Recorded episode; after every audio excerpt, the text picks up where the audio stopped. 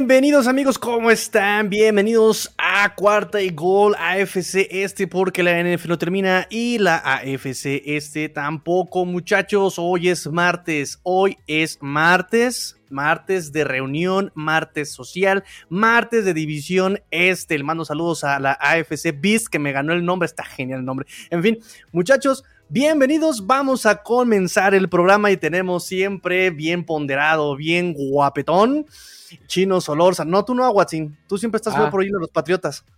Pero pues mira, ahí se ve todo lo bonito, o sea, no, chi, no, Tigrillo, o sea, yo prefiero ir a los Patriotas que a una franquicia que la apuesta al tanking, que es descarada, que hace negocios por debajo de la mesa. Tiene cara para defendernos. Spygate.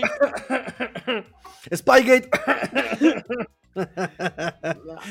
Deja que saludemos al chino, ahorita nos peleamos tú y yo. Chino, ¿cómo estás? Bienvenido. ¿Qué onda, Tigrillo? Watson, ¿cómo están? Eh, pues hoy fue día de guillotina, ¿no? Hoy fue día de recortes, fue día de definir quiénes van a ser los 53 eh, jugadores. Bueno, todavía va a haber cambios, ¿no? Este, y hay movimientos, les llaman en inglés los famosos gymnastics, donde mandas uno al injury reserve y te queda un espacio para meter a otro, y luego vienen los del practice squad y algún otro trade pero digamos que los rosters, pues, ¿qué les gusta? Que estén ya un 95% definidos, este, con muy pocos cambios prácticamente antes de que arranque ya la temporada la, siguiente semana. Y pues de esto pues, vamos, vamos, a hablar y pues por a, por ver si hay alguna sorpresa o algo que por ahí les haya llamado la atención de cada uno de los equipos y pues opinar al respecto.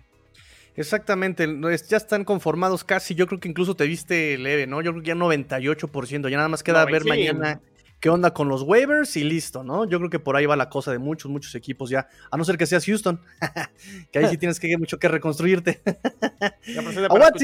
a los cuatro jinetes del apocalipsis, aquí es el buen Adrián. Bueno, ahorita no ha llegado el cuarto, no ha llegado el futuro rey de la división, pero pues ya tenemos que empezar. Sí, estamos contentos porque, o sea, al final de cuentas ya Bill Belichick se está deshaciendo de sus boss de draft. El problema es que son sus generaciones completas, entonces no, no, no está saliendo bien el negocio por ahí.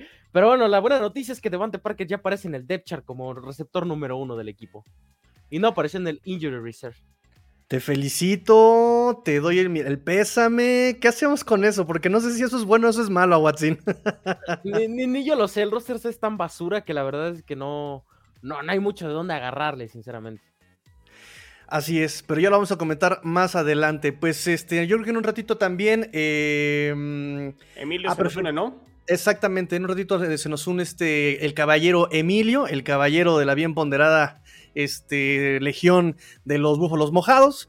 Eh, mientras tanto, pues vamos a comenzar. ¿Qué les parece si por orden alfabético? ¿Quién va primero este chino? En orden alfabético. Es los Bills. Ah, mira, justo ya llegó aquí el. Ah, perfecto. lo, lo invocaste como como por arte de magia. Bien hecho. ¿Cómo estás, Emilio? Cuéntanos. ¿Cómo estás, Emilio? Todo muy bien, muchas gracias. Aquí estamos en una cena, pero nos hicimos ahí unos minutitos para poder compartir aquí unos minutos con ustedes.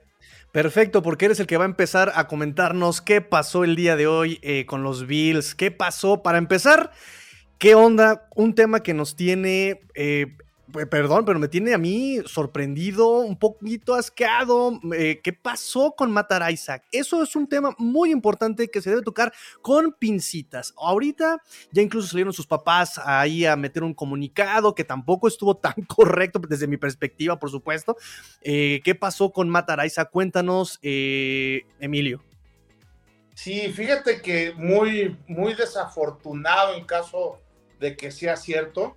Es decir, eh, al parecer eh, hubo una fiesta ahí mientras eh, estaba en la Universidad de San Diego, en donde junto con otros dos amigos este, eh, estaban con una jovencita que tenía en aquel momento 17 años y al parecer entre los tres hubo una violación grupal hacia este, esta chava, ¿no?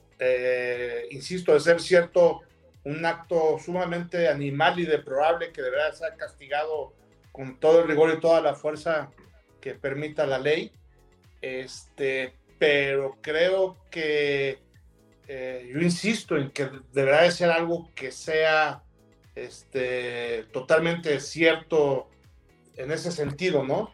cuando le dijeron, cuando lo primero que pasó es que la NFL al momento del draft no sabía nada, no sabían evidentemente ni la NFL ni los Bills de, este, de ese tema, las acusaciones y las investigaciones de parte de los detectives vienen hasta después, ya una vez que es drafteado por la parte eh, de los Bills, los Bills se enteran en julio que este, efectivamente hay un problema ahí con, con este, Matt y dice, bueno, pues vamos a ver primero qué opina la autoridad. En el momento en que se hace público el jueves de la semana pasada la demanda civil, que la verdad es que no sé por qué sea civil en lugar de penal, pero es una demanda civil en Estados Unidos que le hacen a Matt Araiza y otros dos compañeros de la universidad, este, eh, pues los Bills toman un poquito este, las cosas con, con cautela, pero después de un día que todo el viernes estuvieron las redes sociales muy fuertes, decidieron que Matt a no jugar el partido y ahí mismo, eh, terminando el partido, fue que lo cortaron de manera oficial, ¿no? Eh, lo que tú decías de los papás, los papás salen con un comunicado precisamente diciendo, oigan, pues este, eh, en Estados Unidos la ley dice que tú eres inocente hasta que se te demuestre lo contrario. Mi hijo lo único que existe es un dicho de una jovencita que dice que, lo violaron o que se esperaron hasta que mi hijo fuera famoso. Yo ya me quedé sin trabajo, mi hijo se quedó sin trabajo. Hemos sido, hemos tenido incluso amenazas de muerte nosotros como familia por el supuesto hecho eh, eh, lamentabilísimo del que se le acusa. Dice, pero pues todo el mundo ya está dando por cierto de que de que eso sucedió. Y dicen los papás, cuando no es cierto, ¿no? Entonces, habrá que ver qué, es lo que, lo que sucede. Yo creo que la NFL y, los Bills de Buffalo, que tuvieron un mes y cachito para poder investigar el caso, si no hubiera sido cierto, lo hubieran mantenido, ¿no? Yo creo que los detectives eh, eh, en Estados Unidos eh, ofrecieron las suficientes pruebas, e insisto, yo digo creo, porque esto habrá que determinado, eh, eh, habrá que ver qué lo dicen los tribunales allá en Estados Unidos, pero yo creo que debieron de haber tenido los elementos necesarios para tomar esta decisión y lo cortaron pues de manera este, tajante hasta que se demuestre que o es culpable para que esté en la cárcel o es inocente para que regrese a los Bills. Al coach, eh, al head coach de Bill se le vio molesto, se le vio bastante serio cuando le, lo empezaron a bombardear eh, en la conferencia post partido eh, sobre el caso Matt Araiza. Se le vio muy serio, se le vio incómodo, pero siempre respondiendo lo que tenía que responder, ¿no? Estoy eh, de la, ahora sí que mi pensamiento, mi espíritu está con eh, los involucrados, tanto de un lado como del otro. Eh, es un hecho completamente desafortunado, reprobable, que no podemos permitirnos y desafortunadamente se viene dando después de este tan sonado caso de Sean Watson, ¿no? no sé qué puedan opinar. En un momento vamos con sus comentarios, amigos, en los canales. En un momento vamos con sus comentarios. Primero voy con Rodrigo eh, ¿qué opinas sobre este asunto? ¿Cómo lo ves? Eh, híjole, asunto súper delicado, ¿no? Eh, digo, creo que Emilio ya, ya, explicó exactamente qué fue lo que pasó, por qué, por qué está demandado Mataraiza, qué es lo que le pasó a, esta chava. Bueno, lo que es, todo parece que está demandado, por, por lo que está demandado Mataraiza, ¿no? A, mí, a mí me llama la atención este, una cosa, y lo comentaba ayer en, otro espacio, este, saludos a la comunidad de, de AFC Beast, eh, sobre que la NFL de cierta manera no tiene eh, responsabilidad por el hecho de que este suceso sucedió antes de que Matt obviamente entrara en el proceso del draft, que, que fuera elegido y demás. O sea, no pertenecía a la NFL. Entonces, por ahí más bien mi, comentario es, ¿qué tiene que hacer la NFL? ¿Qué tienen que hacer los 32 equipos para evitar este tipo de situaciones y no lleguemos a la situación a la cual se, vieron este, eh, obligados los Bills a tenerlo que, que cortar, ¿no? O sea, es, decir, no lo, no lo podían suspender, no lo podían este, castigar porque fue todo previo antes.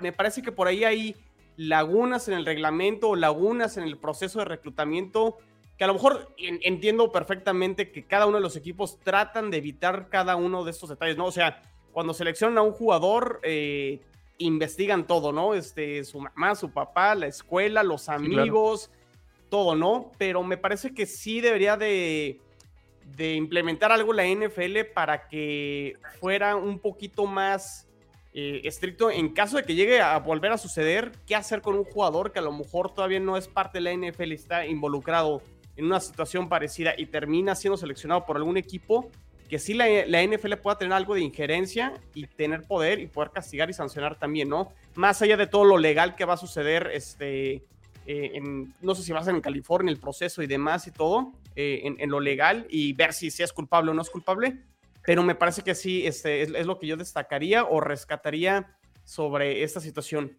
que fuera un poquito más estricto y exigente todo el proceso en general. Sí, algo que lo que comentaban también ahorita, de lo que comentaba Triguillo de, de Sean McDermott a la hora de que estaba haciendo la conferencia de prensa, a mí me pareció algo bien importante que dijo y, y lo comparto.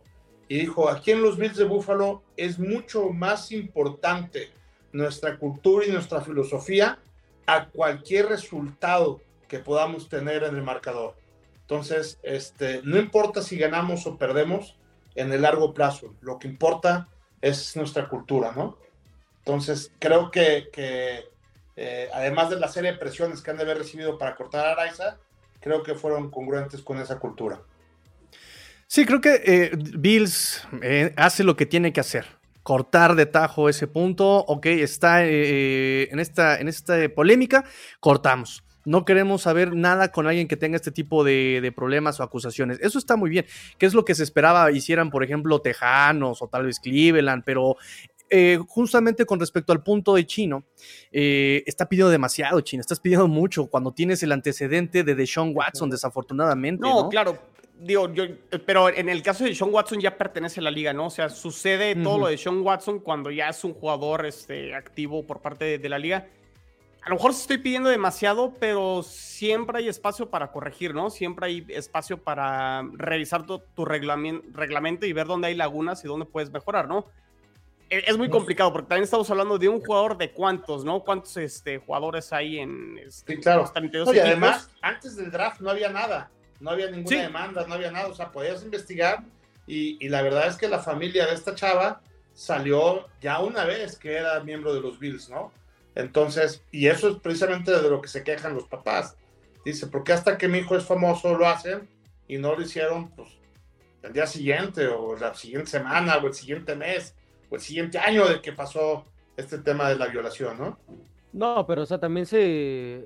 Yo siento que los Bills ya sabían de este tema y creo que no llegaron a pensar de que no iba a suceder nada, entre comillas, y también eso es una negligencia, ¿no? En el scout de los Bills. Porque por más investigación que hagas, sí hay muchos equipos que se pasan muchas situaciones por alto y pues a final de cuentas creo que ponen más por encima el talento de Matt Araiza, que como jugador no se le puede negar, era el punter titular de estos Bills y probablemente el mejor punter de la liga en cuanto debutara.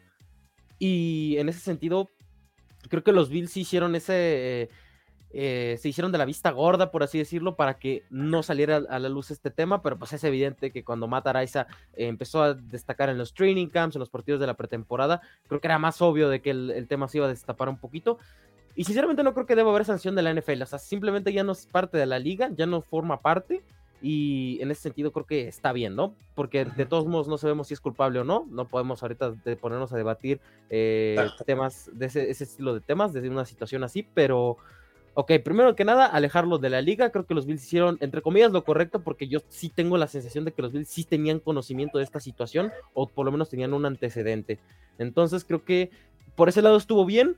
Pero igual, la liga va a quedar en mal por el tema de Deshaun Watson. O sea, no es posible que después de, dos de una apelación solamente lo suspendas 11 juegos y no vaya a perder tanto dinero. O sea, creo que ese es el problema que, vemos en estas situaciones. Y sí, sinceramente, el reglamento de la NFL, tanto en scouting como también ya en la liga propia, creo que sí está dejando muchos huecos como para que jugadores sigan haciendo lo que quieran y no sean sancionados. O sea, tenemos simplemente en la división. Tenemos al defensor de las mujeres, Tyred Hill, tenemos a Karim Hunt, tenemos un montón de jugadores que tienen antecedentes eh, graves. Tenemos a dueños como Robert Kraft que lo pueden encontrar en prostíbulos con sustancias nocivas en la nariz.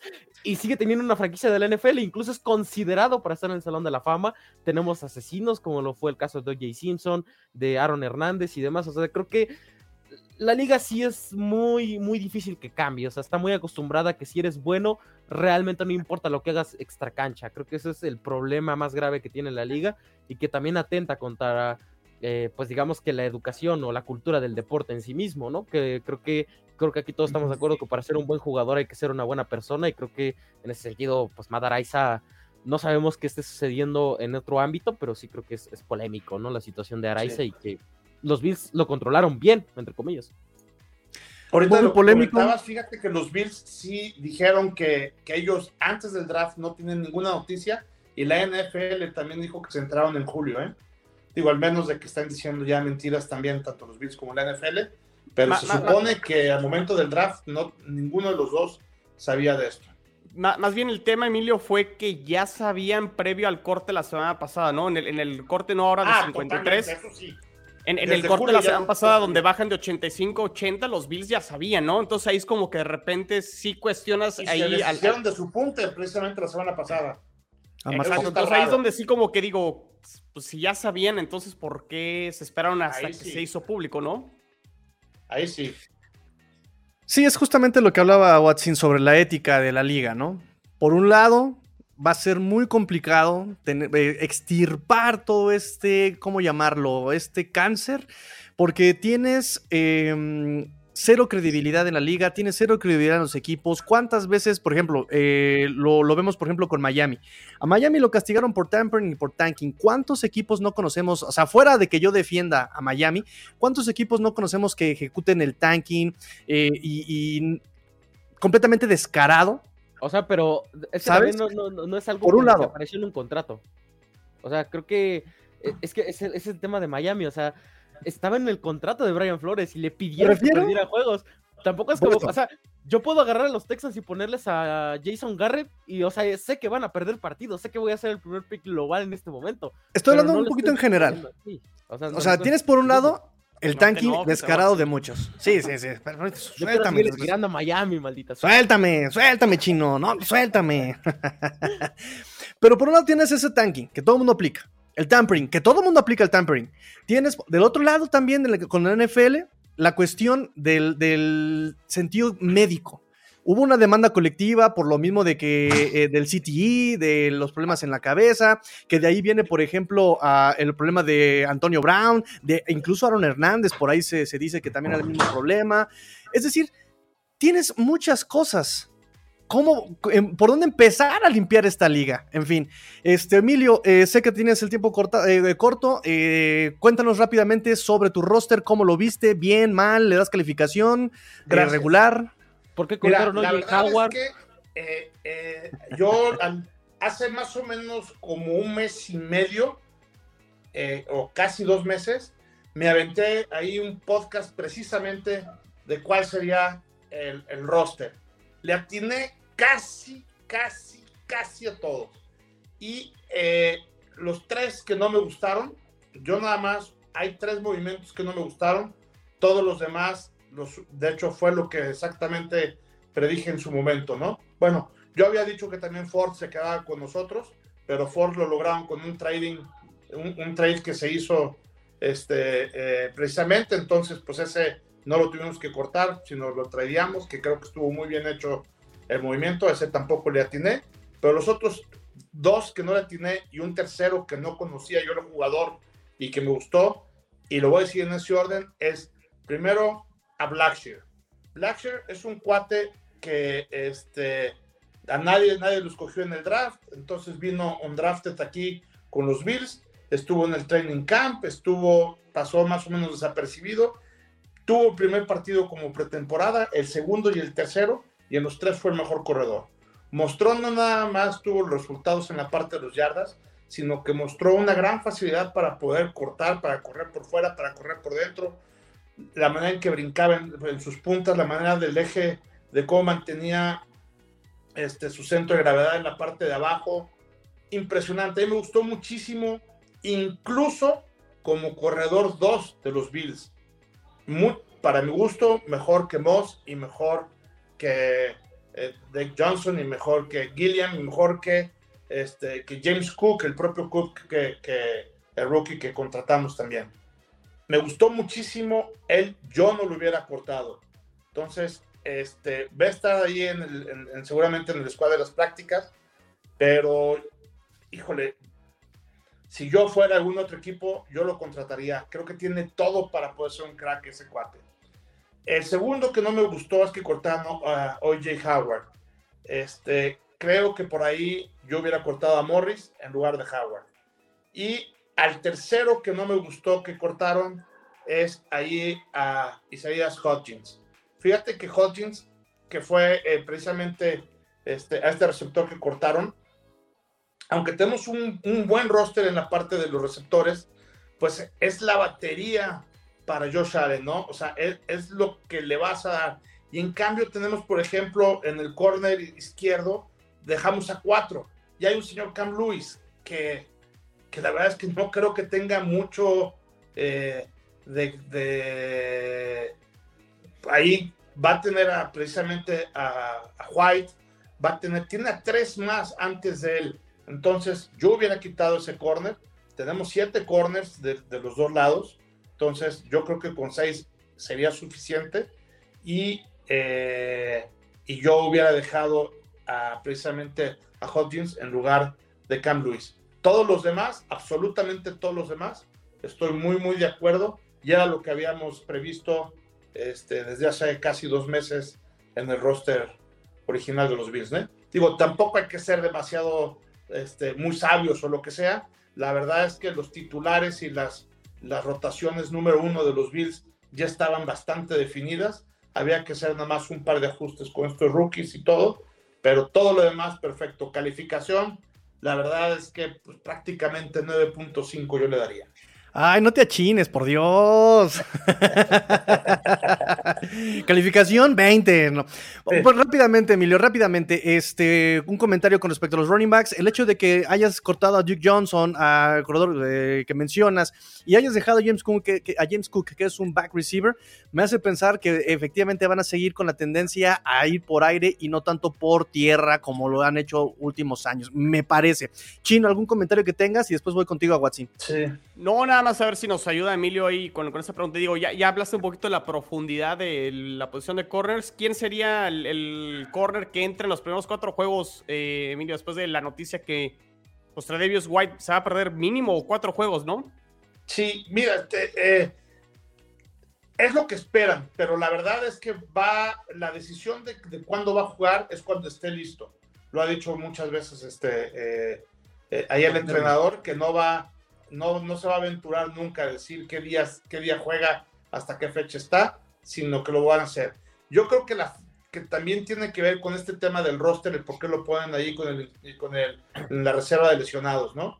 Pero bueno, no, no creo que tenga que ver con un tema exactamente de cómo tiene la parte de su lesión, sino por el tema del roster. Pero bueno, independientemente de la lesión. Este, tenemos por ahí eh, a, un tenemos a Johnson, tenemos a Jackson, tenemos también este, eh, pues el nuevo corner a Ilam que trajimos. Creo que esos tres van a ser ahí este, una buena chamba para precisamente poder cubrir a, a, White. También yo estoy confiado que White va a, regresar ahí en esos partidos de, ya de por ahí de la, de la jornada 4, entre la 3 o la 4 eh, pero este es que según yo la, regla, Emilio, es que se pierde forzosamente cuatro, ¿no? bueno, sí, por estar en, la reserva, sí, cierto. Hasta la, hasta la temporada 5, hasta, la semana 5 estaría. Sí. Sí, mi pregunta es, ¿van a perderse nada más cuatro o va para un poco más? Porque lo que dijiste me hace como que me apuntaba más. No, no, no, no, no creo que sea más. De hecho, hasta hace todavía hasta hace poquito se estaba todavía con una encuesta dentro de los Bills para ver si podía iniciar en la semana 1. ¿eh? O sea, ya, ya está entrenando y todo sin el contacto, pero ya está este, digo, haciendo este, entrenamientos por separado, pero ya este, bastante bien. Te digo, la intención era incluso que se pudiera jugar en la semana 1. Creo que tiene que ver más por un tema del roster de estos 53 que de veras por el tema de su lesión.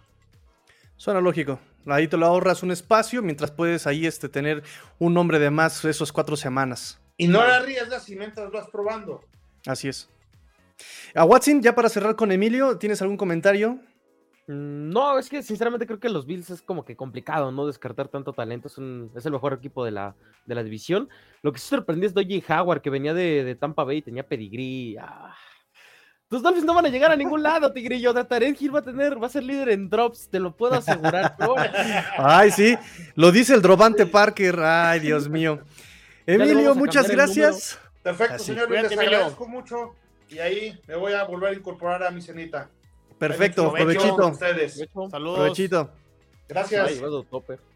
Listo, amigos, pues este, vamos a, no, no, se olviden de seguirnos, por favor, denle like a la, a la, transmisión, denle like aquí al canal, por favor, suscríbanse a los canales en los que están viendo esta transmisión, vamos rápidamente con sus comentarios, eh, mientras tanto voy a recordar redes sociales donde pueden seguir chino, este, NFL en chino, en Twitter, eh, arroba cuarta y gol jets, 4TA eh, y gol jets, también a Watson, por Dios, este, dinos tus redes sociales a Watson, ¿dónde te podemos seguir? Arroba 54-a Watson. Es que cambios de, de redes sociales a Watson fueron calzones. Sí, es que pierdo las contraseñas, banda. No, no se vuelvan Bill Belichick que se olvida escautear. Ok, ok, bueno, ahorita la red social actual es este, ya, ya la dijo aquí a Watson. Eso, ahí está. Vámonos rápido entonces con sus comentarios rápidamente. Saludos sin familia, nos dice Miguel Jordan Cabain. Eh, compañeros de división, ya estamos a pocos días de empezar la temporada. Estamos a ¿cuántos los Dolphins? 12 días para empezar el domingo. Todos empezamos en domingo, ¿verdad? claro. Los Bills. Los Bills arrancan la temporada contra los Rams el jueves. Pero mientras tanto, nosotros 12 días estamos. Bienvenido. Nos dice Juan Pablo GT, Jean Paul, ya llegué. You got this. Muy bien, Juan Pablo. ¿Qué más tenemos por ahí? Saludos, Tirillo y anexos a nuestros compañeros de la división este. Claro que sí, a Watson y eh, Chino Solórzano. ¿Qué más tenemos por aquí? Eh, ya contestamos lo de tienen recambio confiable para Trey White. Ya lo, ya lo contestamos, que a mí no se me hacen tan, tan padres. ¿eh? está buenísimo. no te achines, Julio Hernández nos dice. Saludos al Jules, que, que anda aquí viendo la, la transmisión. Saludos a la comunidad AFC Beast. Es, ese Jules, nos agarramos del chongo cada, cada semana. Justamente el No te achines lo saqué de su último episodio de AFC Beast, no creas, lo escuché y me encantó, me encantó. Pero bueno, ya, ya dejamos por 13 segundos aquí el comentario de Jules, porque esos 13 segundos también lo, lo, lo recalco cada vez que puedo. Este, aquí está Yael, apenas va a empezar lo bueno, Yael, no, Qué bueno que ya te incorporaste. Vamos a empezar lo bueno, amigo. Llegué más rápido que el primer hamstring de Timante Parker, nuestro amigo Fer Contreras. Ese comentario tiene dedicatoria, Watson. Veo al chino feliz de dejar el sótano a los Pats. ¿Qué onda, chino? El sótano pues para yo, yo, esa es mi predicción. Este, y me mantengo, ¿no? Los Jets quedarán en tercero, los Pats en últimos. Y pues ya veremos si si tengo la razón o no. Eh, pero hace un off-season turbulento con, con, los Patriotas y Tigre. No, no sé si te quieras pasar a lo mejor con los Pats y que a Watson nos hable de, del roster, porque yo, yo lo vi muy triste, llorando, eh, quejándose sobre todos los cortes que hicieron los, los Pats y pues que nos platique poquito ahí. Sí, de, no, claro. De lo, que sucedió. lo vi y dije, oye, amigo Watson ¿Te cortó la novia? ¿Estás bien? ¿Alguna enfermedad terminal? Te veo decaidísimo. ¿Qué pasó? Y me, di, me respondió triste. No. Se quedó Divante Parker en el roster. Lo entendí, lo abracé, lloramos. Fue hermoso. Cuéntanos a Watson. Bueno, para empezar, o sea, tenemos que empezar con el corte que fue tristísimo. O sea, teníamos dos jugadores que creo que iban a hacer el roster. Yo estaba esperando, que era Lil Jordan Humphrey y Trey Nixon que sinceramente son mejores que Triquan Thornton en cualquier día de la semana, y los dos fueron cortados. O sea, es evidente que van a regresar, pero, o fue un corte extraño. Y otro, otro corte que no se habla mucho es el de Kevin Harris, novato de este año, sexta ronda, running back, que no pasó el corte final que sorprendente. O sea, ya. Pues ten, ten, tenían 20 mil corredores. O sea, de entrada, ¿para qué seleccionar es que, más corredores, no? Es que sinceramente yo veía más factible que se fuera, no sé, Demian Harris en un trade a que se fuera Kevin Harris. O sea, de lo que había llegado, creo que era, era extraño que se lo cortaran tan rápido. Y también por ahí otro nombre que no se habla mucho es el cornerback Terrence Mitchell. Eh, que junto a Kamal con Bottle parecía que iban a ser los principales corners de esta defensiva. O sea, se van y básicamente le dejan el espacio libre a los hermanos Jones, ¿no? A Marcus, a Mark, eh, Marcus y a Jack Jones, que son novatos de tercera y cuarta ronda de este año, que la verdad es que han jugado bien en la pretemporada, jugaron muy, muy bien, tuvieron un training camp excepcional y creo que es, es interesante, creo que lo, lo, que se quedó en el roster. Otro corte por ahí sorpresivo que creo que al Tigrillo le hubiera encantado es el de Cody Rusi, que era un centro que probablemente es, es el mejor liniero ofensivo. Eh, si comparamos la línea ofensiva de Miami con él, creo que es mejor que cualquiera de esos muertos mal pagados que nada más vienen a robar. A rato se van a ir, tigrillos, nada más vienen a vender jerseys y se largan, así de sencillo. Viven de recepciones que no contaron por castigos. Papi Armstead, te voy a decir nada. Papi Armstead dijo. Lo vi tan cerca de llegar. Y pues creo que eso es lo, lo más relevante que creo que podemos encontrar en, en, el roster. O sea, al final de cuentas es un, es, se van con los tres corebacks, con Oyer, con Bailey Zapp y con Mac Jones. Que bueno, hubiera sido muy sorpresivo que cortaran a Mac Jones, ¿no? Pero eh, que nadie lo hubiera hecho extraño, ¿eh? O sea, si lo cortan a nadie le preocupa, ¿eh? O sea... A nadie, nadie. O sea, es, es como va a ser el suplente de tú a la siguiente temporada, es como extraño. Ahora, ¿no? ahora. Y, y, creo que el wide receiver es interesante el grupo. O sea, Devante Parker, Jacoby Myers, Nelson Agalor, Kendrick Bourne y Tiquan Thornton, que va a iniciar en la reserva de lesionados. Y también tenemos a Christian, eh, Christian Wilkerson, que también va a iniciar en la reserva de lesionados. Está, está interesante los wide receivers que, que eligieron para quedarse en el roster. Creo que el roster no se redondea para nada. O sea, creo que otra sorpresa fue que Isaiah Wynn no se haya ido. Creo que ya, ya, ya es cerca la temporada y no se ha alargado. Se está o sea, quejando, ¿verdad? ¿Qué, ¿Qué, qué, está pasando con Isaiah Wynn? Los reportes. Uh -huh. es que es... Lesiones, ¿no? Lesiones, es que pero, o, o, como queja del sistema ofensivo, ¿no? También por ahí estuve es leyendo. Que el, problema, el problema inició desde el minicamp que cambiaron a Trent Brown a tackle izquierdo, que era la posición de Isaiah Wynn, y él lo mandaron mm. de tackle derecho. Entonces, vienen las lesiones de Isaiah Wynn, que ya estamos acostumbrados, que sí, en tres años ha jugado como 30 partidos, así de triste es la carrera de Isaiah Wynn. Entonces, en ese sentido, creo que ni él está contento, ni la franquicia ya está contento con él, pero vámonos a lo lógico, o sea, realmente no hay un equipo que esté interesado en traer un boss de primera ronda. Si Alex Leatherwood lo cortaron apenas y muchos fans de los Pats lo están pidiendo, quiero decirle a Nación Patriota, al gurú, a todos los que están en el grupo, no se ilusionen con Alex Leatherwood. Esa es más trampa que nada. Cole Strange va a tener mejor carrera que Alex Leatherwood. No, no traigan otro boss de primera ronda. Ya estamos hartos de reciclar jugadores basura. Y, y ese, ese, es el tema. O sea, creo que Isaiah Wynn no encuentra un lugar ideal y también no encaja ya en el sistema de Nueva Inglaterra. Porque también John DiCayuste está jugando mejor que él. Justin Herrod está jugando mejor que él. O sea, así de triste es la situación con Isaiah Wynn. Ya son y realmente es, es, es, triste, creo yo. O sea, es un pick de primera ronda de 2018, que también otro pick de primera ronda de 2018 que cortaron apenas, Sonny Michel. Saludos al tigrillo que se había comprado el jersey, estaba bien emocionado. Y cada vez que decía, es que tenemos al running back Sonny Michel, dos veces campeón del Super Bowl, experiencia de playoffs, que tiene liderazgo en el roster. O sea, ya, ya se había comprado el cuadro, yo lo deseché desde hace semanas. O sea, es, es, triste, pero creo que, que, el tema es que Bill Belichick no sabe draftear. O sea, creo que ya, ya llegó un punto en el que sus generaciones siguen fracasando y, y ya llega un punto en el que ya es cansina su presencia en, el, en la franquicia, por lo menos como gerente general, porque sabemos que si se va como head, head coach, creo que los Pats no ganan más de cuatro partidos. Así de ya lo decíamos, ya lo decíamos acá, Chino, que le den su incen, ya vámonos, vámonos, vámonos, ya, vámonos. Ya, ya, ya, ya fue, ¿no? Este, en ese sentido, sí. pues, en el, en el Bill Belichick General Manager. Como coach sí, todavía le, le, va a dar el beneficio de la duda porque pues la verdad es que sí sigue haciéndolo bien, pero sí más dudas que, que respuestas creo que con, con los Pats de, de, momento. Oye, a ver, a Watson, por aquí te andan preguntando sí. este, quiénes son los running back de Patriots, con quiénes se quedaron. Eh, ahorita tenemos a Demian Harris, Ramondre Stevenson, Ty Montgomery, otro que también va a iniciar en, el, en la reserva de lesionados, pero como que es un... Es el nuevo James White, pero de descuento y mal pagado. Así de triste la situación. Y Pierre Strong Jr. Ellos se quedaron en el roster, sí. Finalmente se fue JJ Taylor, que ya lo estábamos pidiendo desde hace meses.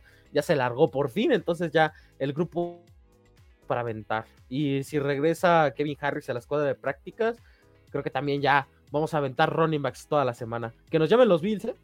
O sea, nosotros tenemos running backs para aventar. No, ya como les dije, el hecho de que te quedes, o sea, cortaste Duke Johnson, y yo entiendo Duke Johnson, pero Duke Johnson te podía dar esas yarditas que por lo menos eh, Singletary no te iba a dar por tierra, y te quedas con... Es que, ajá, es que, se supone que Zach Moss es el, es el tipo de... de de running back, ¿no? Que y por ahí salió que lo querían cambiar. Ya querían cambiar también exacto, a Zach Moss. Entonces, ¿qué te está diciendo? No necesitan las, las yardas terrestres, o sea, quieren a alguien un back receiver. Te como, te como tres comentarios del público. Eh, es que bueno, pues le están tirando a, los fans para que no te pongas tan triste a Watson, porque mira, dicen para que parece equipo de expansión. Pensé que los Texans se volvían a incorporar a la liga puro retazo, dicen. eran los Pats Tabasco, ¿no? y que todos gracias a Belichick, dicen por aquí, a Watson. Es que, es que sinceramente, Belichick no, no, no puedo defender por el simple hecho de que él armó el roster. Nadie le está poniendo a fuerza a los jugadores. Él trajo a los jugadores que él quería. Y no entiendo por qué. Sinceramente no, no hay explicación. Y Bill Belichick va a ser un genio como Bill O'Brien. No, o sea, nadie va a ganarle a Bill O'Brien. Cambiar de Andre Hopkins por dos, por una selección de segunda ronda, nadie lo gana a ganar. A menos que mañana los Bills nos regalen a, a Stephon Dix. O sea, yo creo que así ya podremos decir que hay otro Bill O'Brien. Fíjate, está interesante. Todos queremos a Stidham. Ese Mac Jones no puede ganar si su equipo no corre al menos 100 yardas. Voy a checar ese dato, güey, porque creo que sí ninguna victoria de Mac Jones fue con menos de 100 yardas de los running backs. Pero Jared Stidham es el suplente de los Riders y hay esperanza, señores y señores. Me voy a comprar el jersey de Jared Stidham y yo lo van a exhibido aquí. Lo vamos a tener porque es el GOAT. Es mejor que el muerto de Skyler Thompson, claramente. Ah, ¿qué pasó, hermano? ¿Qué pasó? El mejor rookie coreback de la pretemporada. ahorita, ahorita platicamos de eso. Ya, ya. Nada más me, estás este. Oye, ¿dónde me dejas a Streveler también de los Jets que tuvo tres comebacks y. Este, pero, ya lo cortamos también, ¿eh? Ya, de hecho, ah. él a ver si regresa al, practice squad. Eh. Te voy a decir que Streveler, Streveler perdió eh, la contienda de posiciones con Skylar Thompson justamente acá en Miami este a este mismo año. Entonces está, está curioso ahí la conexión. Si llegamos a 50 likes en esta transmisión, vamos a hacer nuestro pirámide de GOATs. O sea, obviamente Jared Citan va a estar uno, luego Skyler Thompson, luego Teddy Bridgewater y así vamos a estar armando nuestra lista de GOATs. Porque yo, yo Flaco no entra en esa lista, o sea, él, juega otra liga, él, está en otro ¿no? exacto, o sea, él, va a estar en otra edición, y Totago Baila ni se diga, le va a estar en el sótano de los goles. Ahora les voy a decir una cosa, muchachos, si tú actúa en pretemporada hacer intercepciones, ¿cuántas tuvo este Mac Jones y cuántas tuvo Flaco? ¿Y de qué forma, eh? Porque como hemos dicho en este programa, lo que importa son las formas. Bueno, yo me acuerdo de una intercepción de, de tú el año pasado, ¿eh? Contra Chicago, también en zona roja, muy, muy, muy fea es temporada, no, no, no inflemos mucho lo que. Pero algo que sí hay que preocuparse. Eso es importante. Nada más para decir el, comentario de los Pats. Nada más para decir que en el partido de pretemporada contra los Raiders, la ofensiva titular jugó casi cuatro series ofensivas y solamente consiguieron tres puntos. Y sí, tuvimos recepción de Nelson Agalor. Ah, cama, no, ya, ya de que digas que Nelson Agalor fue tu líder, quiere decir, ay, no, ya, ya, ya, ya, ya. ¿Suficiente con Pats? ¿Podemos pasar a los Jets? Ahora sí podemos pasar a los Jets. Vámonos con los pasamos un Kleenex a Watson que sí, o este. Ya estoy resignado, banda. O sea, ya las. O ya, o ya no hay lágrimas que. Ya, mi Belchick se llevó todas mis lágrimas. O sea, ya, ya, ya no hay mucho que podemos decir, pero. El siguiente año es el bueno, banda. Muy bien, antes de pasar con Jets, me gustaría, me gustaría por favor a la gente que nos está viendo que le dé like a esta transmisión, que por favor se suscriba al canal. Por favor, suscríbanse, muchachos. Para ustedes es un clic, para nosotros es la vida entera. Así que échenle una suscripción, por favor, échenle un like aquí a la transmisión. Hombre, hombre, claro que yo he leído a Quevedo y he leído a. Hombre. Entonces, por favor, muchachos, por favor, este, un like, una suscripción, échenle, sería un gran apoyo para nosotros. Eh, recuerden seguir las redes sociales, arroba cuartigol Jets, arroba Pets, arroba cuartigol Bills, arroba cuartigol Dolphins. Eh, a ratito repetimos las redes sociales personales, pero por favor échenle un vistazo, contenido NFL todos los días, diario, especializado eh, y personalizado para ustedes muchachos. Así que vámonos ahora sí con el roster de los Jets. Buena defensiva, ofensiva, me genera dudas. Chino, ¿qué tienes que decir al respecto?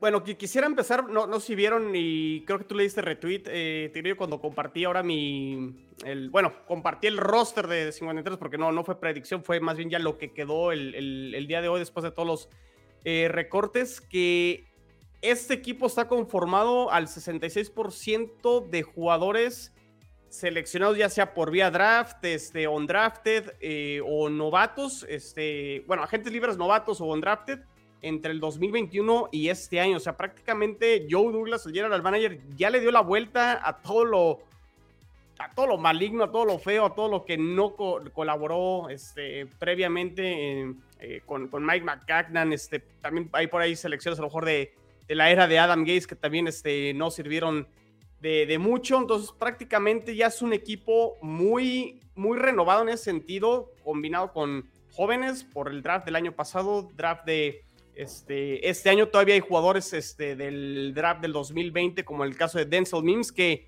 todo parecía que a lo mejor sí podía ser cambiado. Todavía no descarto que lo puedan cambiar, ¿eh? eh Yo, ya a, la, a la hinchada de los Jets cantándole, ya se va, ya se va. Y, no, y se quedó, y se quedó de momento. Eh... Y Sala lo dijo también, ¿no? Lo respaldó como de él no se va a ningún lado. No, y, y creo que fue, fue, bueno, lo que comentó Sala fue no es que Denzel Mims esté enojado con los Jets, no es que Denzel Mims esté enojado con Robert Sala, no es que Denzel Mims esté enojado con Mike LaFleur. El tema es que Denzel Mims quiere jugar y, Robert Sala ha sido muy claro eh, que hay otros receptores que están por encima de él y está complicado que, juegue, ¿no? Entonces, por eso es la petición de, eh, de Mims de salir del, del, equipo y Robert Sala hasta cierto punto dice, lo entiendo perfectamente, que tenga esa iniciativa y esa eh, petición de querer jugar. Entonces vamos a ver si por ahí puede, haber otro trade eh, durante la temporada y que algún equipo que sí le falte receptores, este, por ahí se pueda ir eh, Denzel Mims. Pero bueno, hace sentido que, que, lo dejen de momento y que sea el, receptor, ¿no? El receptor 6. Pero sí, para, para mí lo más destacado es la combinación este, de, de, lo que comentaba, de cómo han armado el equipo los últimos dos años. O sea, este es el, equipo entre Sala y Joe Douglas, prácticamente, ¿no? Eh, me gustaría que me dijeras por qué no te gusta la, ofensiva Tigrillo. Igual ahorita entramos.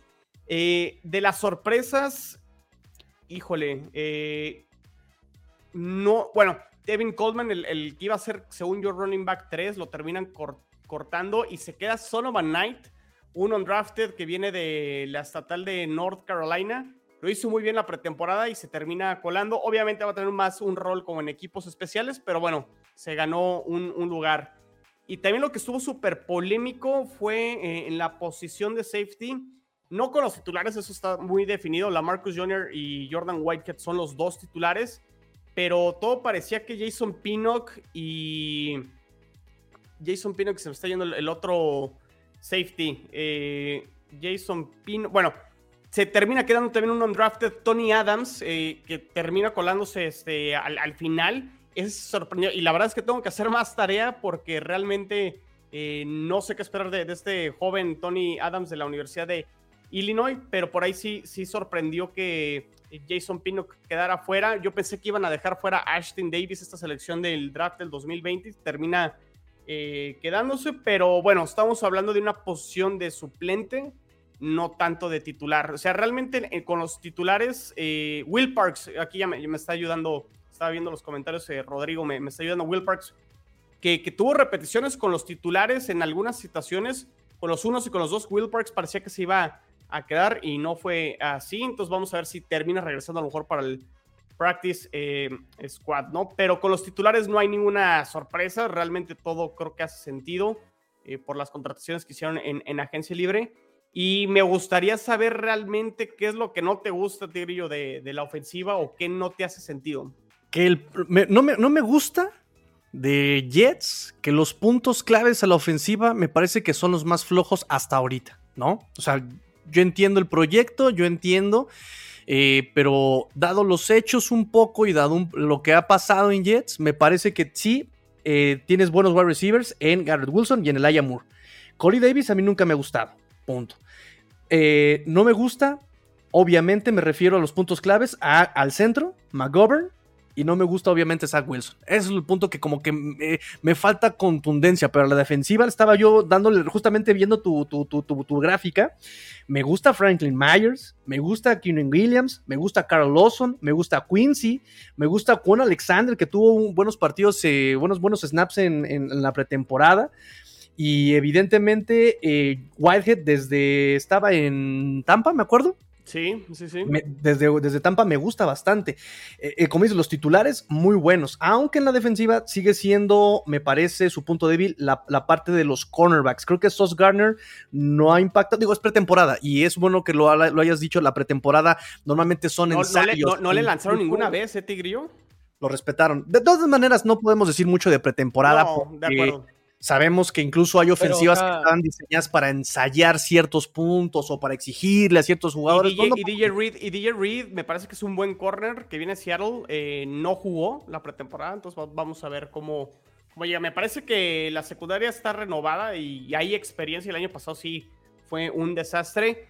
Eh, complementando con lo que comentas de la ofensiva, sí, Zach Wilson es una incógnita, no sabemos. O sea, yo, yo no los voy a vender ahorita y decirles, no, Zach Wilson va a tener la super temporada. No lo sé. O sea, realmente es lo que vamos a aprender esta temporada y vamos a ver si, si realmente eh, funciona. Corey Davis, estoy de acuerdo, eh, realmente no es un pick eh, tomado, o sea, fue tomado en el top 5 con Tennessee, no ha rendido a ese nivel, pero me parece que con las adiciones, tanto con Elijah Moore y Garrett Wilson, va a tener más un rol de wide receiver 3, como lo fue con Tennessee, o wide receiver 2 o 3 cuando estaba con AJ Brown. O sea, no va a tener esa responsabilidad como el año pasado ser el receptor 1.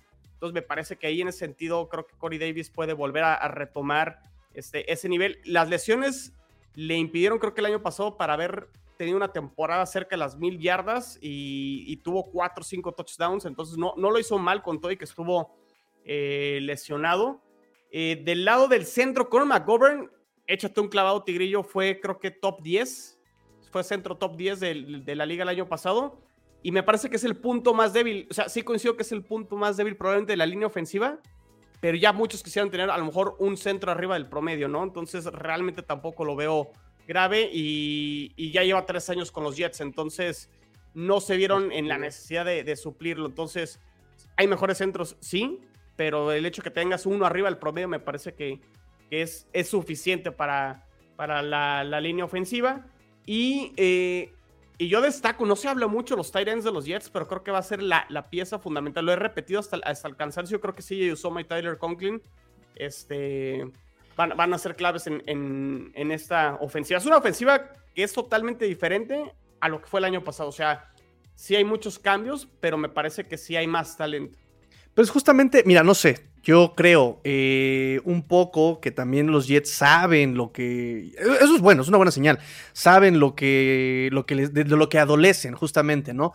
Y me parece que le están metiendo mucha ayuda a Zach Wilson con los, con los Tyrants, justamente, sabiendo que puede tal vez eh, Zach Wilson tener por ahí problemas de proceso de juego, tal vez porque ¿qué es lo primero que busca un coreback cuando está en problemas? Lo más cerca que tiene. ¿Y quienes siempre están más cerca del coreback? Los Tyrants. Entonces, sí, no sé si incluso hasta en Fantasy me atrevería a andar agarrando a CJ Usoma por los targets que le pueda mandar este, este Zach Wilson. Me parece que es por eso, ¿no? Saben un poquito que a Zach Wilson le va a costar un poquito de trabajo el desarrollo todavía.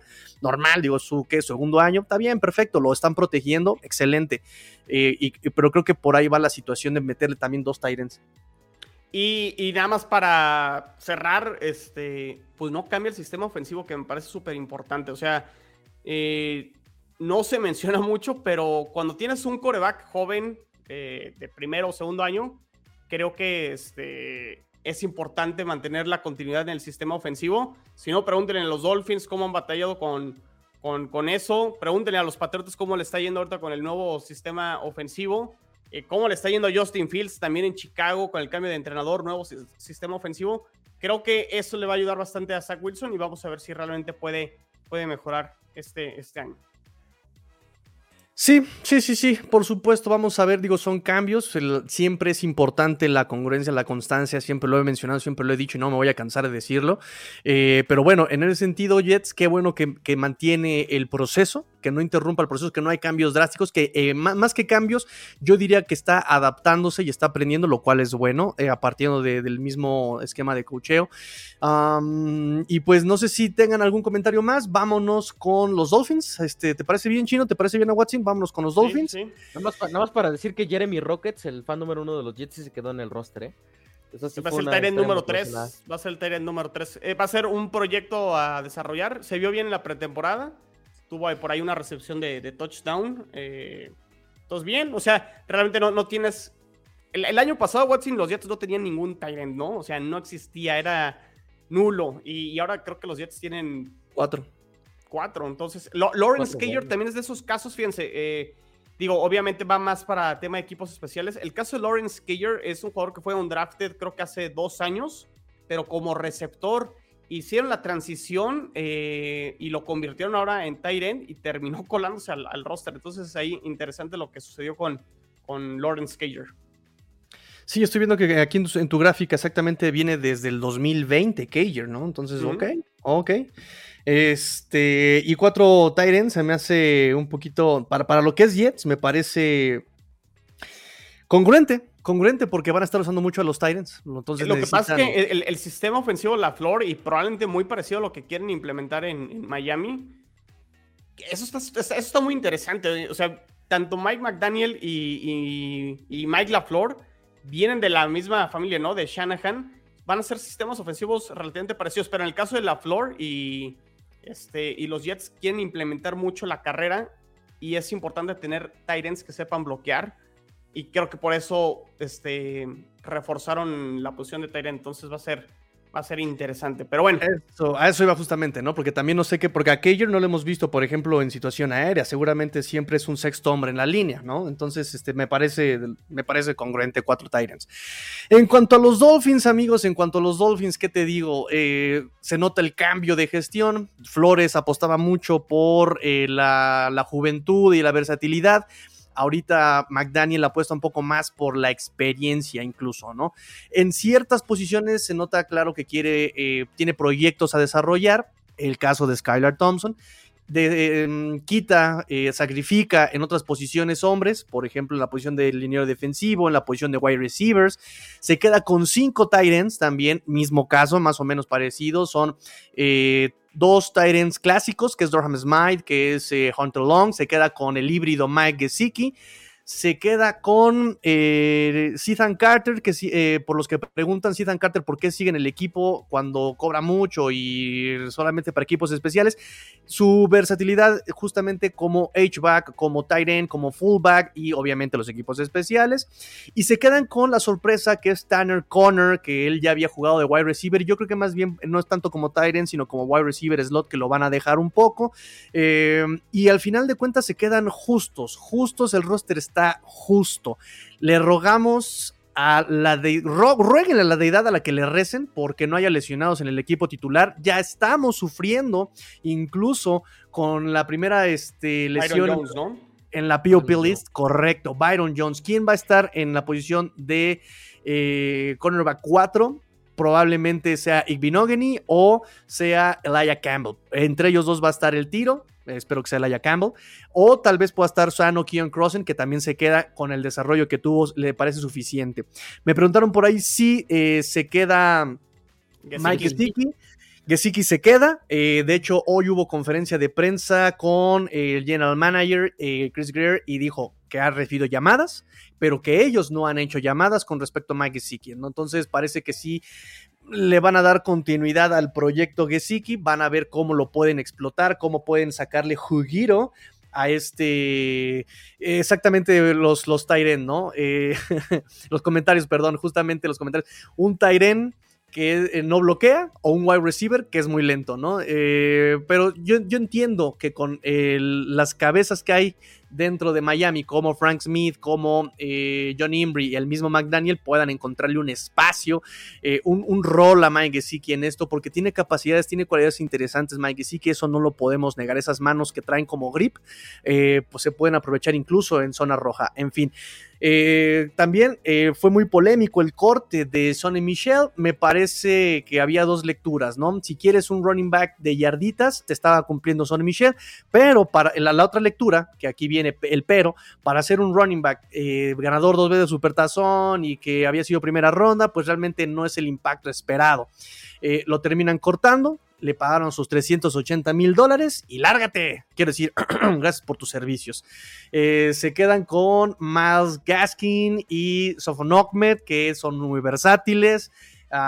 Ya conocemos la historia de estos dos running backs, llevan ya dos, tres años en los Dolphins, sobre todo el, darle importancia que va a ser un comité, un, comité de running backs eh, situacional, eh, Edmonds ya conoce más o menos el esquema, eh, Mostert evidentemente lo conoce y todas las cualidades pueden ser explotadas en este esquema de Sovonogmed en, en, las outside zones. Y de Miles Gaskin, pues también un proyecto que poco ha, ha venido desarrollándose, nos emociona, espero que esta vez sea constante eso es lo que le pedimos, ah, le pedimos a Masgas que sea constante. Wide receivers solamente se quedan con cinco. Eh, obviamente con Hill. Jalen Waddle, que nos está espantando porque ya lleva tres semanas limitado, pero no han dicho nada de su lesión. Yo ya no le creo nada al dude McDaniel, no le creo nada. Y si me estás viendo, McDaniel, no te creo, no te creo nada, no te creo nada. Este, no sé, muchachos, dudas, preguntas. Yo sí, ¿por qué cortaron a Lil Bolden Jr.? Ese corte me dolió, me dolió en el alma, me dolió. Lloré, lloré también, estaba yo desconsolado, con Kleenex, con este pañuelos, todo. Lo cortan, pero evidentemente se van, repito, es un, es un roster justo, ¿no? Te quedas con cinco wide receivers solamente, nominalmente hablando, claro te quedas con Hill, mucha velocidad, te quedas con Waddle, mucha velocidad, los dos ampliamente versátiles, te quedas con eh, Cedric Wilson, tu wide receiver slot, y eh, dos cambios, Eric Sukoma, que obviamente lo van a desarrollar, eh, aunque tiene características muy importantes, fue de los mejores wide receivers en esta pretemporada, estadísticamente hablando, y te quedas con Trent Sherfield, también versátil en cuanto a equipos especiales, conoce el esquema de McDaniel, y respondió cuando le exigieron en, el entrenamiento y en pretemporada también tiene sus buenas trayectorias. Entonces, eh, vamos a ver qué puede hacer Wes Welker. Y pues Lynn Bowden Jr. fue. Eh, me, sorprende también que lo hayan cortado porque él era muy versátil. Tiene capacidades como running back, receiver, quarterback. Eh, procesaba el juego de otra forma. Era hambriento, tenía mucha hambre, decisión, capacidad. En fin, se quedan solamente con tres. Era Wes, Welker, pero un Wes Welker, pero mucho más rápido, ¿sabes? Creo que eh, poder alcanzar más velocidad Es que, es que Welker tenía, le dabas el balón y era veloz, era impresionante verlo. Pero además, fíjate que, que Junior se comía yardas después del contacto también, es decir, bajaba el hombro, se dejaba ir, recibía el contacto y podía seguir corriendo. Eso me gustaba mucho de Lee Bowden Jr. En fin. Em, ¿Preguntas? yo veo, yo veo el roster titular bien, pero sí está como muy con pincitas, o sea, se le empieza a caer, este, o sea, te lesiona Teron Armstead, por ejemplo, y, esa línea ofensiva, este, no, no sé, ¿no? El caso de Connor Williams, o sea, por ejemplo, si, si ahorita hablábamos de los Jets, ¿no? De McDermott, de Connor, perdón, Connor McGovern, eh, a lo mejor no te convencía, Conor McGovern sería el centro titular sin ningún problema en, los Dolphins. Conor Williams, este, ni siquiera jugó, creo que de centro con los vaqueros, ¿no? Jugó de guardia el año pasado. Así es. Ah, vamos a ver cómo, cómo le va. Eh, la posición de receptor, sí me gustan los, tres titulares. La profundidad, no sé. Eh, Tigrillo, si realmente por ahí Trent, Sherfield y Eric. Es su, y su coma. Eh, eh, eh, a su camita y a dormir. Y su coma. Dile Easy, el buen Easy. Mira, lo que pasa es que Isukoma es muy versátil también, o sea, demostró, yo, lo tenía en un rol muy limitado, pero ya cuando lo ves este, en acción, es alguien que puede ganarte las pelotas divididas, es alto, pero además es muy físico, tiene una fuerza desmedida. Le falta ser más elusivo, por supuesto, pero sí está agarrando velocidad, está agarrando es, e, ese shifting que le hacía falta, digamos, se está viendo bastante bien, está acomodando muy bien el cuerpo en la trayectoria, de repente rescató varios pases, incluso en el último partido estuvo a punto de recibir una con la mano, pero después eh, le quisieron arrancar la cabeza, así como que, oye, la cabeza es mía, ¿sabes? Eh, le estoy viendo muy buenas características. Y Sheffield va a ser ese, ese wide receiver de rol, punto. Me preocupa sí la profundidad, efectivamente, porque tienes a dos velocistas y ninguno de los que tienes atrás de, ellos te lo va, los, va a poder suplir. Y ya estamos viendo ahorita la ausencia de Jalen Waddle. ¿Qué va a pasar si nada más tienes a cinco wide receivers? Y, y, no puedes meter este comité como los running backs, ¿sabes? Entonces me, me parece como les decía, eh, rueguen porque no se lesione ningún titular, porque la profundidad, eh, y no solamente con wide receivers, incluso de cornerbacks ya estamos sufriendo, de linebackers centrales vamos a estar sufriendo. Hay varios proyectos a desarrollarse, pero es eso, están, son proyectos todavía, ¿no? Eh, Channing Tyndall no está listo todavía, eh, Laia Campbell no está listo todavía, son, son varios proyectos en puntos bien importantes. Y ahorita, por ejemplo, nos enfrentamos a que Byron Jones no va a estar en la primera, el primer mes con los Dolphins, y es el, mes más importante en el calendario de los Dolphins. Entonces, eh, ¿qué va a pasar? ¿no? Pero bueno, yo insisto que me parece que los Dolphins en este año es más bien para encontrar un esquema de trabajo y, desarrollar ese esquema y encontrar que todo se amalgame de, una forma correcta, ¿no? Para entonces sí, eh, si tienes que cambiar y tienes que eh, adaptarte. a, dilo. Ah, ¿qué pasó, hermano? ¿Qué pasó, hermano? Este es el año de Tua Bailoa. No, y hablando bien de Tua. No, no, hablando, hablando de Tua, lo ha hecho, lo ha hecho bien, eh, digo, a reserva. Es pretemporada. Fue, pretemporada. Jugó contra eh, ningún titular. Todas las defensivas fueron defensivas básicas o enfocadas a cierta situación de campo. Pero si lo vemos de una forma individual, me gusta lo que hemos visto de Tua. O sea, se ve más feliz. o sea, ya desde ahí es un gran cambio, ¿sabes? Se ve más contento, se ve más de, de, qué, estás hablando? Es como, la, gente que se postea de Mac Jones y dice, no, es que Mac Jones ya bajó un kilo. ¿Y? Entonces es como. No, no, no. ya, ya no, come hamburguesas, Mac tan relevante que tú estés contento, no, o sea. Me refiero a que procesa, o sea, eso te lleva a que ya se ve más confiado en el juego, se ve más confiado, se ve más dueño de el juego. y, eso es bueno, eso es bueno. Eh, y por ejemplo, las decisiones que tomó en pretemporada, entiendo que jugó contra, contra defensivas backup, pero justamente es lo que esperas, que un coreback titular no cometa errores contra el equipo B de tu rival. Y se fue incluso con calificación perfecta. Con reserva, solamente jugó tres drives en ese partido, pero se fue con calificación perfecta a coreback rating. Eso esperas de un coreback titular, que contra un equipo B lo haga bien. ¿sabes? Entonces, vamos a ver qué pasa ya contra los Patriotas, que ahí va a haber presión de adeveras, juego de real, eh, los Patriotas evidentemente eh, van a querer matar al pobre de Tua, lo entiendo, este, y eso es lo que tenemos que juzgar ahorita de Tua, sano está, con roster tiene, vamos a ver cómo procesa el juego. Eso es lo que, hay que, lo, que hay que criticarle este año a Tua. ¿Cómo vas a procesar el juego? ¿Cómo vas a procesar la presión? Y eso es este año y tienes este año nada más.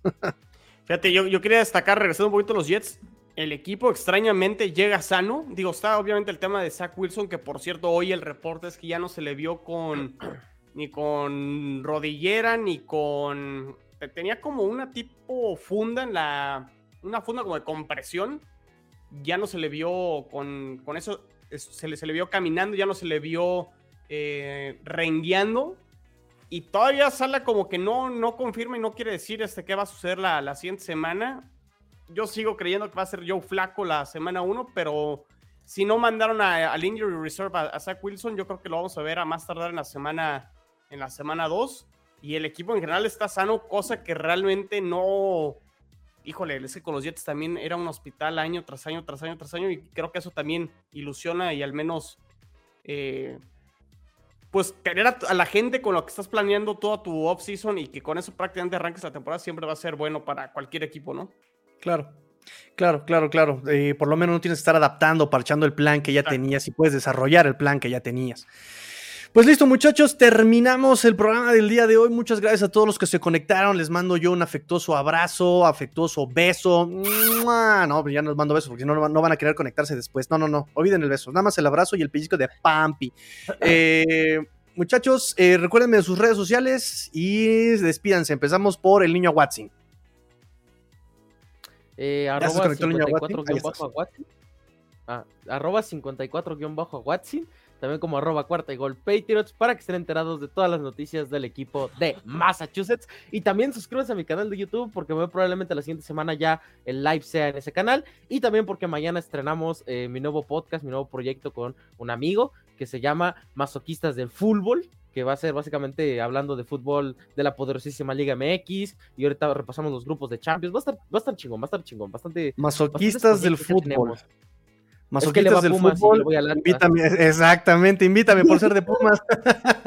Oigan, ¿vieron la, cambiando de tema, ¿vieron la edición que hizo las redes de, Chivas en el golazo y, el baile que metieron a los Pumas en ese gol de no sé cuántos pases y demás y todo, sinfonía y demás? Pero bueno, es otro tema. Oye, traemos, hijos, traemos hijos a los Pumas, Tigrillo. ¡Que se calle! ¡Que se calle! Para Lilini. Fuera Lilini. Chino, recuerden sus redes sociales. Este, arroba NFL en chino eh, en Twitter, también el canal de YouTube NFL en chino. Todos los que están en el canal de Tigrillo, suscríbanse a mi canal y viceversa, los que están en mi canal, suscríbanse al canal de, Tigrillo y también suscríbanse al canal de Watson. Ya también vamos a transmitir y mandar el, el Roundtable a través de su canal. Entonces suscríbanse a los tres, a los tres canales y obviamente Jets en cuarta y gol, donde los Jets no terminan y nosotros tampoco, arroba 4TA y gol Jets. Exactamente, y bueno, ya se las abritones, amigos, abritones de sabritas, arroba master-tigrillo, eh, como dice Chino, arroba cuarto y gol Dolphins. Nos vamos. Pórtense mal, cuídense bien, sean el cambio que quieren ver en el mundo. Esto fue cuarto y gol AFC este, porque la NF no termina y los y la FC este tampoco. Los Jets tampoco. Fins up. vámonos. Tigrillo fuera, vámonos. Bye.